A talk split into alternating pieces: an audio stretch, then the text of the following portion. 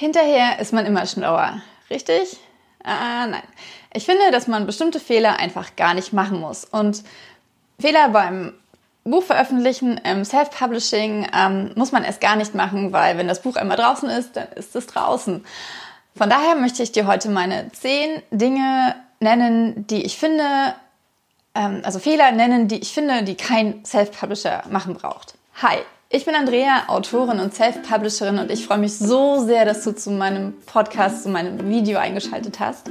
Ähm, wenn du keine Folge verpassen möchtest, dann klick jetzt auf Abonnieren und wenn dir die Folge gefällt, dann gib mir gerne einen Daumen hoch und kommentiere unter dem Video mit deinem Lieblingsbaum heute. Habe ich einen Lieblingsbaum?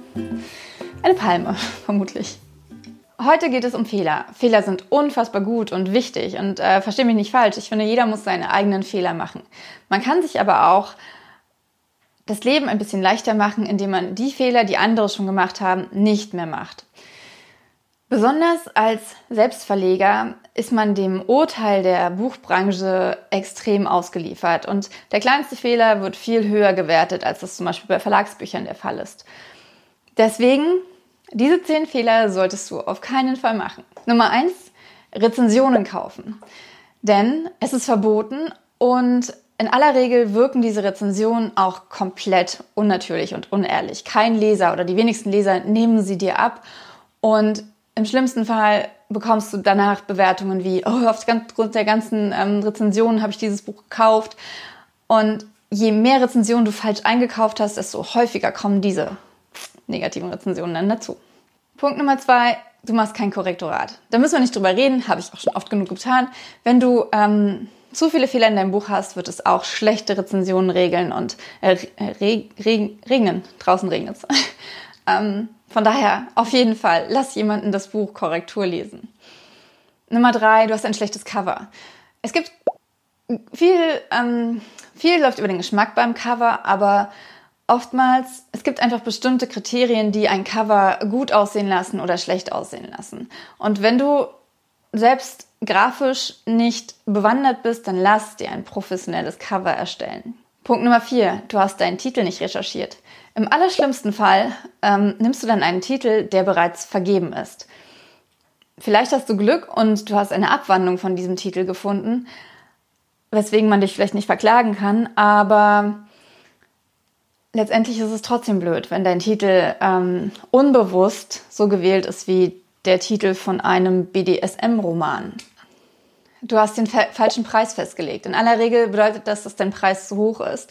Entweder, weil du noch ganz neu am Markt bist und dich keiner kennt und deswegen keiner eine hohe Preishürde eingehen möchte, aus Angst, das Geld sinnlos auszugeben.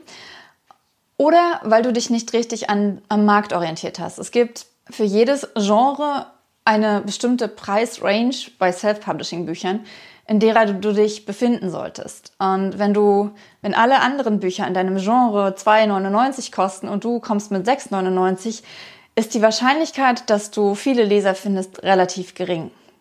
Es sei denn natürlich, du bist ein etablierter Autor und hast eine riesige Fanbase, die auch 20 Euro für dein Buch ausgeben würden. Wünschen wir uns das nicht alle? Du konzentrierst deine Werbemaßnahmen auf die sozialen Netzwerke, obwohl du überhaupt keine große Reichweite hast. Soziale Netzwerke sind toll zum Anfang, aber wenn du wirklich, ähm, das ist jetzt marketingtechnisch gesprochen und hört sich nicht besonders buchromantisch an, aber wenn du auf Masse gehen möchtest, wenn du eine große Anzahl an Büchern verkaufen möchtest, dann sind die sozialen Medien nur dann attraktiv, wenn du eine große Reichweite hast. Ich habe keine große Reichweite und muss deswegen viele andere Marketingkanäle benutzen wenn du dich nur auf Social Media als Marketing konzentrierst, ist das definitiv dem zum Scheitern verurteilt. Ähm, siebtens, keine Rezensionsexemplare verteilen.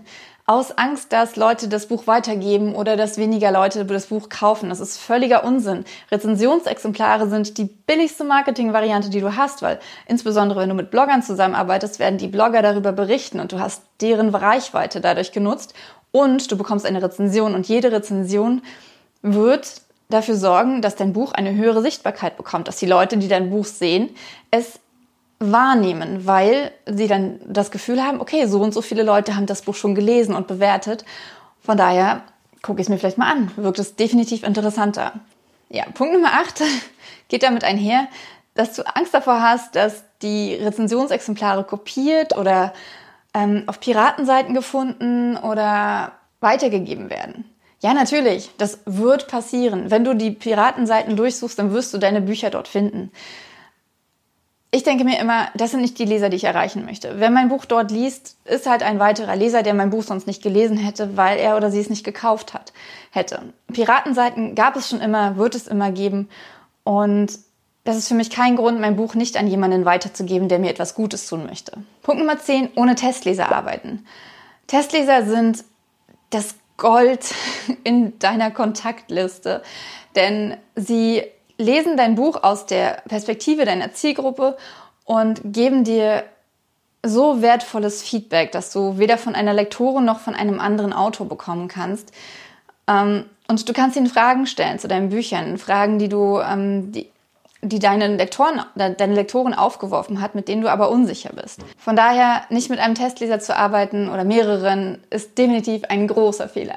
Und jetzt habe ich noch einen Bonusfehler, den du nicht machen solltest, und zwar nicht auf dein Bauchgefühl hören. Dein Bauchgefühl, wenn dir dein Bauchgefühl sagt, das ist noch nicht so weit, ich brauche noch ein bisschen Zeit, dann vertrau darauf. Wenn dein Bauchgefühl sagt, dieser Titel passt einfach nicht zu meinem Buch, dann vertrau darauf. Natürlich muss man das Bauchgefühl vom, von der Angst unterscheiden und darf nicht auf diesen Perfektionismuszug aufspringen, ähm, mit dem man nie an, ankommen wird. Aber dein Bauchgefühl ist ein ganz, ganz wichtiger Kompass in dieser Welt der Buchveröffentlichung, der Kreativität, in der Kreativität, in der Kreativität in der kreativen Welt ist ähm, das Bauchgefühl einfach unverzichtbar. Also hör darauf. Was sind Fehler, die du nie wieder machen möchtest, die du vielleicht gemacht hast, als du angefangen hast mit dem ähm, Bücher rausbringen? Wovor hast du am meisten Angst, wenn du noch nicht angefangen hast?